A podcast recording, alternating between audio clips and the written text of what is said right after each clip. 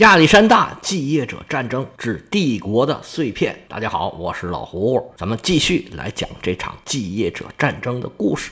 我们这一回的片名叫做《一支》，这一支是哪儿来的呢？不知道各位有没有听过一个相声，就是讲算命的。这求签的人去问这算命的先生，说我兄弟几人？这先生啊就给了一句评语，说是桃园三结义，孤独一支。如果你是就一个孩子呢，他就说本来应该是桃园三结义，但是现在呢就只有这么孤独的一支。如果你要有俩孩子呢，他就说是桃园三结义，不是孤独下去一支吗？啊，所以就是俩孩子。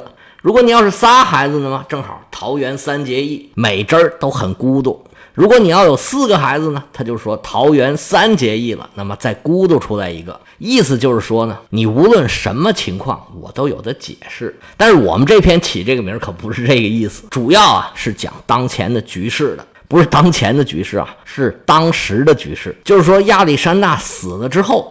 他的帝国实际上是有三位势力最强的人物，那就是佩尔迪卡斯。那当然他强了，他是摄政王嘛，他继承了亚历山大拥有的这些权力和地位，还控制着王庭，那就是当时的巴比伦。第二位呢，就是安提帕特，他在马其顿和希腊呀有过多年的经营，控制着马其顿的王庭。还有一位是克拉特鲁斯，他虽然没有一个非常稳固的根据地，但是他是整个马其顿大军里边威望最高的将军。但是就在我们上一回，这位大将军呢就被孤独下去了。事件的起因是托勒密偷走了亚历山大的尸体，佩尔迪卡斯发兵征讨，那他往南打。北边有托勒密的联盟，那就是安提帕特和克拉特鲁斯。佩尔迪卡斯派自己的亲信欧迈尼斯在北方阻挡欧洲来的反对派，自己带着主力南下埃及。欧迈尼斯打了一场漂亮的会战，凭借自己在骑兵上面的优势，取得了对克拉特鲁斯的胜利。而这位横勇无敌的大将军，在这场战役里边啊，战死沙场。这么一来，这三角形啊就塌了一个角，对未来的局势会产生巨大的影响。那产生什么影响，您就得继续往下听了。北方得胜的消息还没有传过来，不过就算是传过来，远在埃及的佩尔迪卡斯这心情也高兴不起来。这位摄政王啊，就是吃了没文化的亏了。他对这场远征的困难估计是大大的不足。进入埃及之前，就要经过漫长的沙漠行军，面临着缺食少水、高温暴晒、没有补给，还有大河的拦路。他要想清理河道、修运河，好将军队和补给运到河对岸去。但是对潮汐的情况又不掌握，而且托勒密也不可能让你这么顺顺利利的把活给干好了，他肯定是派人去搞破坏。环境的艰苦，未来的渺茫，工程的挫折，使得佩尔迪卡斯的军队士气非常的低落。加上托勒密啊，使用金钱物质对士兵百般的勾引，佩尔迪卡斯的队伍里边就出现了叛变和开小差的情况。佩尔迪卡斯一时也想不出来什么好办法。思来想去，最后啊，就决定只好啊速战速决，赶紧把仗打完了，这事儿就算结束了。我把托勒密打败，我看你们叛变到哪儿去。于是就派小股的部队，借着夜幕的掩护，去偷袭对方的滩头要塞。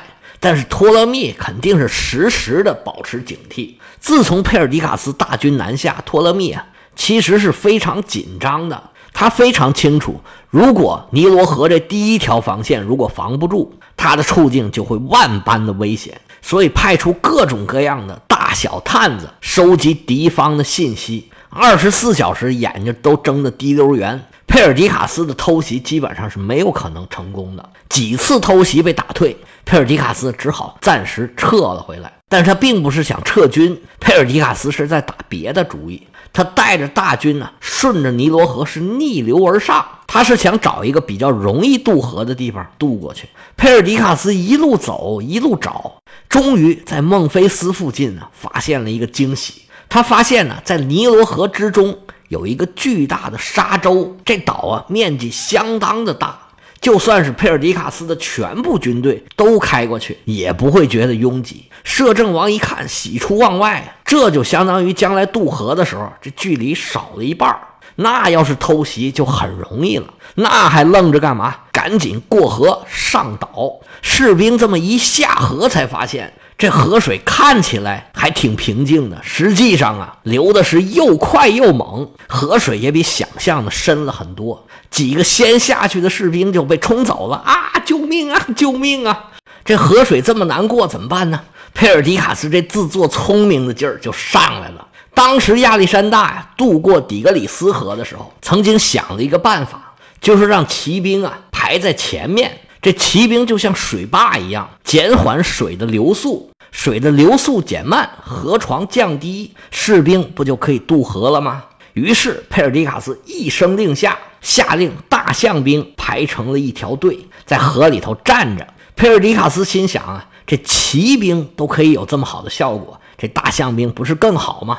哎，你还别说，果然效果很好。于是大队人马就开始渡河，很多人都渡过去了。但是渡着渡着，这问题就出现了，因为尼罗河的河床啊，非常的松软，周围都是沙漠。大象进河里面这么一搅和呀，这水流啊，把石头啊、沙子啊，全都给带走了。这水流不但没有减缓，反而是越流越快，而且河床是越来越低，水位相应的也就越来越高。好多人都被卷走了，剩下的人就更渡不过去了。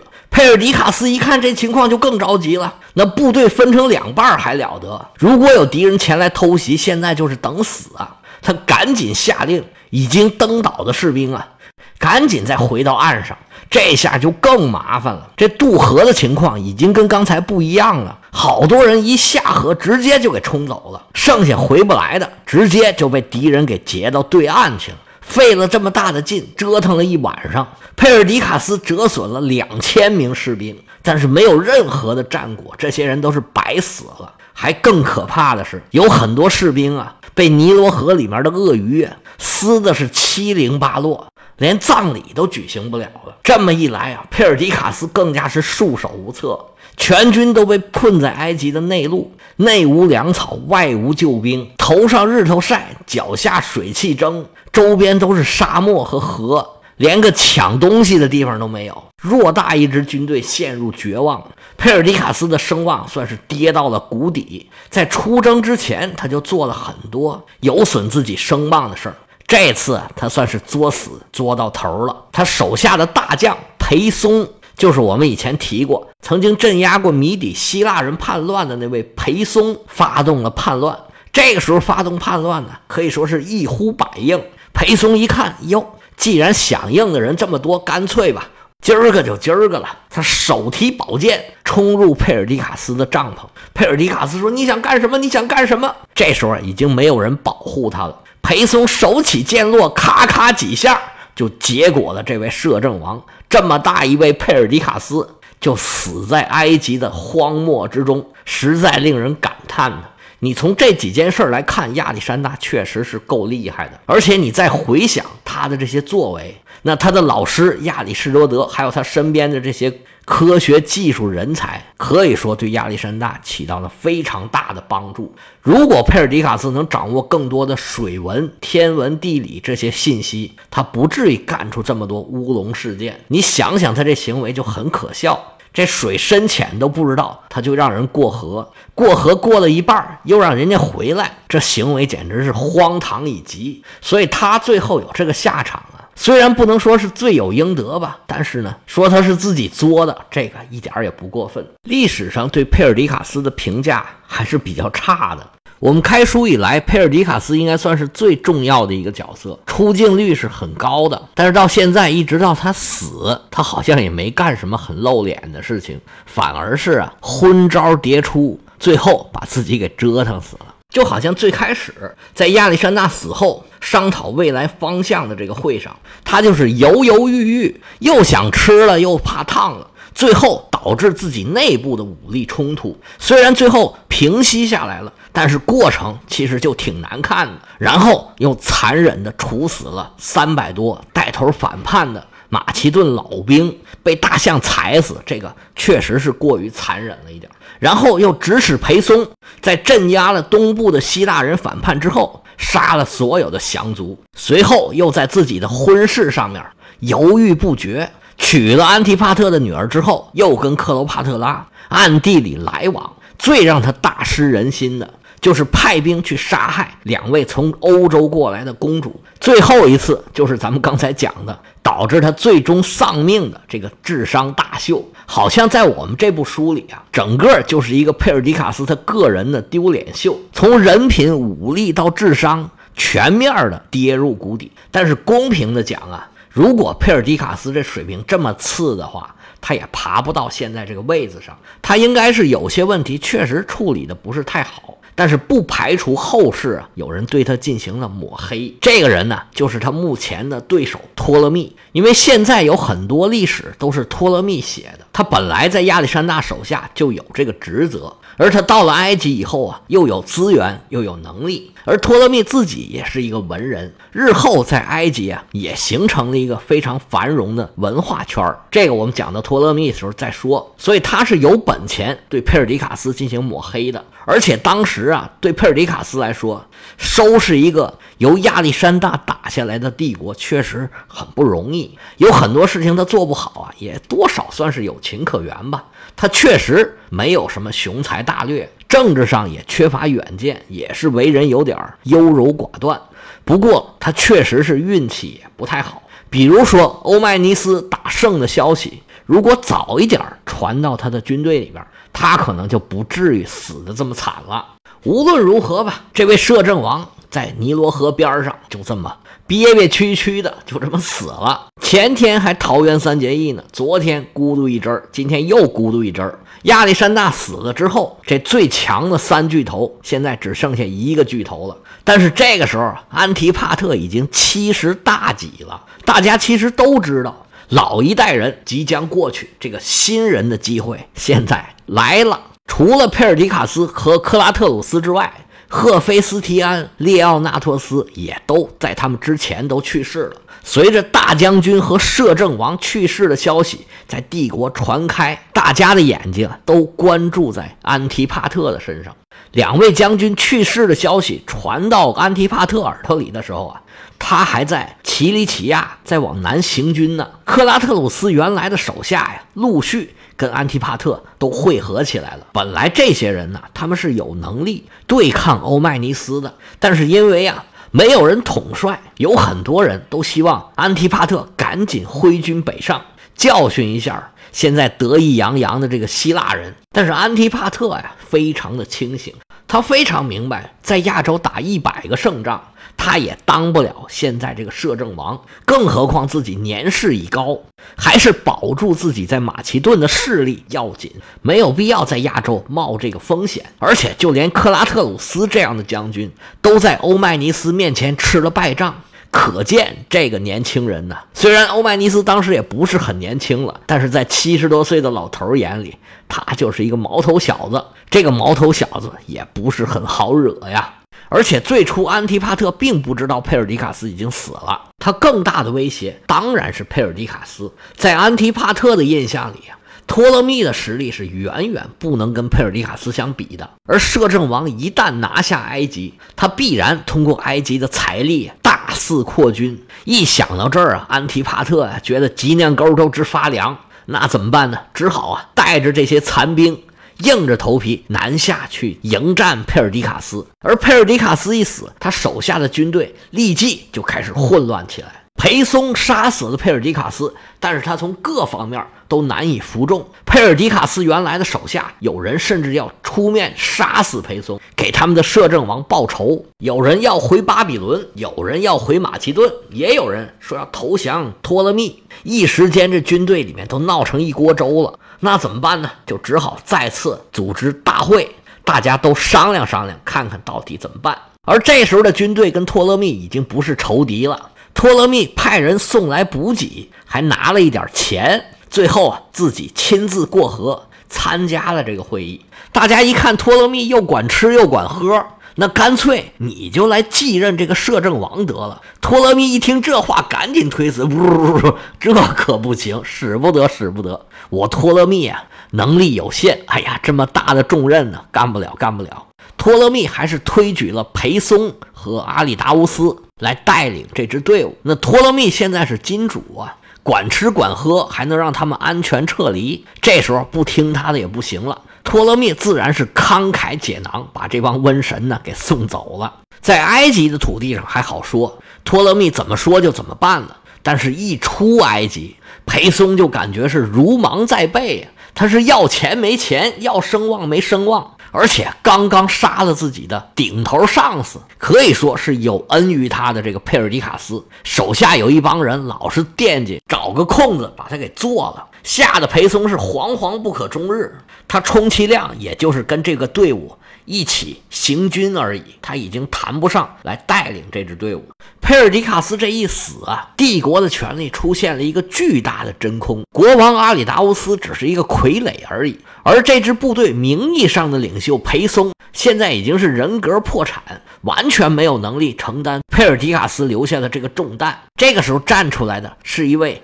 远在千里之外，巴比伦王庭的一位女性是谁呢？正是咱们前面说的这位欧律狄克。这位公主啊，可以说跟佩尔迪卡斯是有深仇大恨。她当时为了嫁给阿里达乌斯，成为王后啊，从欧洲是不远千里来到了巴比伦，这可真是千里寻夫啊！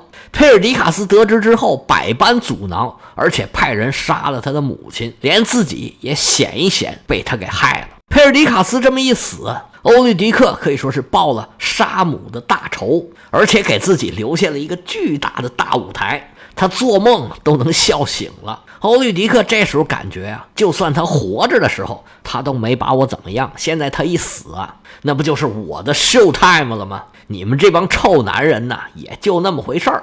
看老娘给你们表演一下吧，因为他有很纯正的王室血统，马其顿的老兵是非常拥护他的。除了她丈夫之外，欧律狄克是唯一一个成年的有王室血统的人。而且这位女性啊，这手腕可是不俗啊，在她的运作之下，裴松和阿里达乌斯啊，原来仅有的那一点威信呢，也都被一扫而光。裴松现在连兵变都控制不了，只好啊。扫么耷拉眼的辞去了自己的职务。佩尔迪卡斯从王庭带来讨伐托勒密的这么一支大军，到现在呀，已经变成了乌合之众。他们从埃及是一路北上，准备在叙利亚的一个围场跟安提帕特会合，然后再决定下一步的走向。远在王庭的欧律狄克虽然有很强的号召力，但是毕竟啊是女性，她是不可能亲自率军打仗的。而她现在想要取得帝国的正统领导权力，剩下唯一最大的一个对手就是安提帕特。这时候，欧律狄克迅速找到了一个伙伴。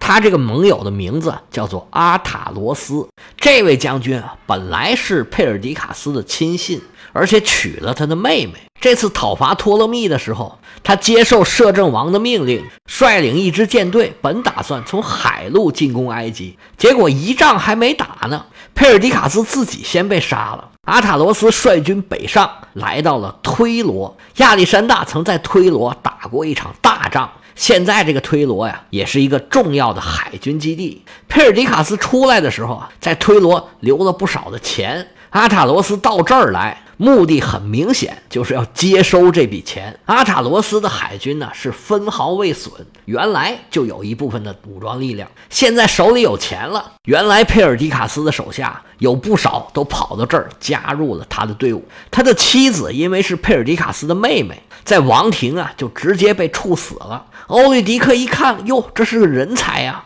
双方一拍即合，就准备联合起来。接收佩尔迪卡斯的残兵来对抗安提帕特，那安提帕特又做什么反应？佩尔迪卡斯原来的这些群龙无首的大军又会何去何从呢？我们下回啊接着说。